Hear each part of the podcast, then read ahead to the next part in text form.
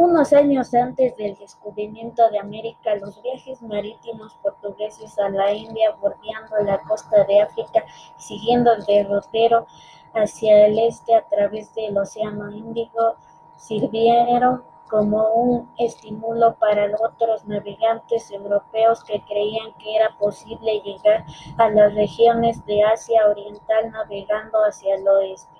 Cristóbal Colón defendía la hipótesis de que el diámetro de la Tierra era tan pequeño que se podía alcanzar Asia navegando desde Europa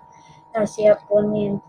En 1492 consiguió el apoyo y el patrocinio económico de los reyes Isabel y Fernando de Castilla y Aragón